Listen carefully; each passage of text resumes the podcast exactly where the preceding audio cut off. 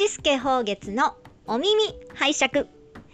皆様こんにちは。はじめまして。時代物工房一助宝月のおかみゆえと申します、えー唐突に始まりました。このポッドキャスト配信なんですけれども、えー何かしながらでも休憩でも、まあ、寝ながらでもお耳だけこちらにあの貸してください。という意味でお耳拝借とタイトルさせていただきました、えーまあ、情報ですとか、えブログ代わりの日記代わりのご報告ですとかあとは取り留めもない話などまた気まぐれに配信していこうかなと思いますのでよろしければ、えー、都度お付き合いくださいませ。まずは初回ですので、えっと、自己紹介ですね。私どもは滋賀県長浜市でですね鎧兜を作っております。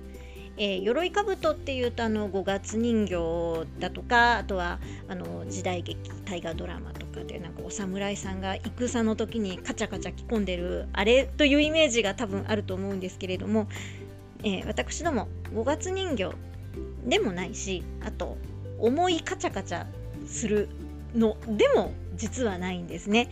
えー私どもはですねあの軽くて動きやすい樹脂製であの鎧兜を作ってそれを、まあ、見た目その鉄製の、まあ、昔お侍さんが着ていたのと見た目遜色ないように、えーして作っている工房なんですね。どこで使われているかというと,、えーと各地の時代行列だとかそういう戦国イベントだったりとか、えーおもてなし武将さんですねあのお城とかあと、えー戦場跡だとかそういった各史跡とかにいらっしゃるおもてなし部長さんだったりとかあとはたまにあの舞台であの衣装として使っていただいたりしています。えー樹脂製のいいところはですねあの、まあ、まずその軽いですね。であと汗水に強いですね。そしてあの今私たちあの私あ、まあ、作ってる主人なんです主人のあの一助なんですけれどもあの主人が一つ一つお客様に合わせて作ってるので体型に合っていて動きやすいという形であのさせていただいてるんです。であのそれだとやっぱりその着て軽い分疲れにくいですとかあとはあの面白いあの話であったのがあのワイヤーアクションに使っててもらったりあの何かの CM でなんかその CM 収録で侍がワイヤーアクションするとかいうのも一回ありましたし今あの定期的に大阪でそのアクションを教えてらっしゃる教室さんがあなんか LINE 来た、えーそういったあの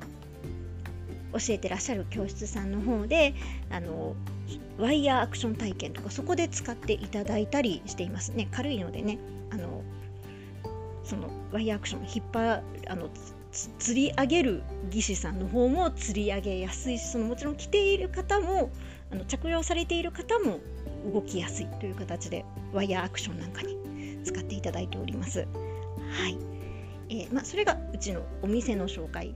作ってる鎧兜の紹介ですね。で、えー最近さ、えー、と昨年からですねあのサバゲーサバイバルゲームの方にもものづくり進出しておりましてこちらはですねしもべ伊兵商店というブランド名でさせていただいているんですけれどもこちらがあのその12年ぐらいその鎧兜をずっと作って販売してきてっていうのの経験を生かしてというとなんだかすごくあのご体操でおこがましいんですけどまあ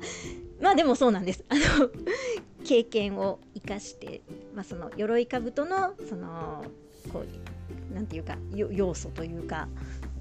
鎧兜のデザインをちょっと盛り込んだけどもサバゲーで使ってもいいんじゃないという、えーオリジナルグッズを作ったりとか全くも別の考えでも主人がもともとサバゲーが好きだったのでそれで、まあ、趣味をさらに今まで培った甲冑と合成してあの化学変化を起こそうみたいな感じで、うんなんかそこまで大層なこと考えてるかどうかわかんないんですけどまあ考えてるかと思います。はい。そんな感じでやってさせてやってさせて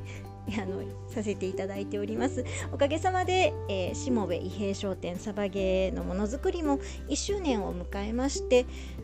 まあ、最近そういう面白いものづくりをしているところが現れたぞとサバゲーの業界の方にも見つけていただいてあの買っていただいている次第であります。はい、こんな感じかな？あのとりあえずは。あの実はですねもうここ30分いや30分って話じゃないなよ40分ぐらいですねこれリテイクしてるんですね。あの難しいですね。あの一人で喋るのって「あの」とか「えー、と」とか「あ」とか「えー、とかすっごい多くなるしなんかこうあそう。相づちがないから自分で喋って続けていかなきゃダメって意外と辛いですね。なんかできると思っていた私は一体何だったんでしょうって思っています。はい。まあこんな感じでゆるゆるとしていきたいと思いますので、えー、またじゃあ次回は